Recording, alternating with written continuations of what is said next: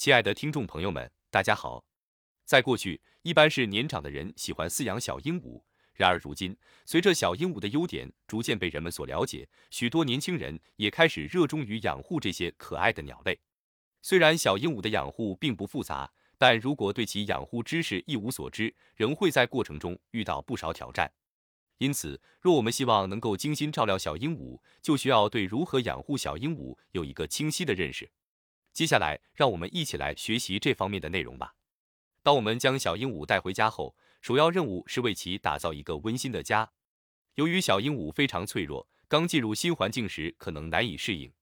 如果环境过于寒冷，对小鹦鹉的健康将造成不良影响。因此，我们最好为小鹦鹉准备一个保温箱，将温度保持在四十度左右即可。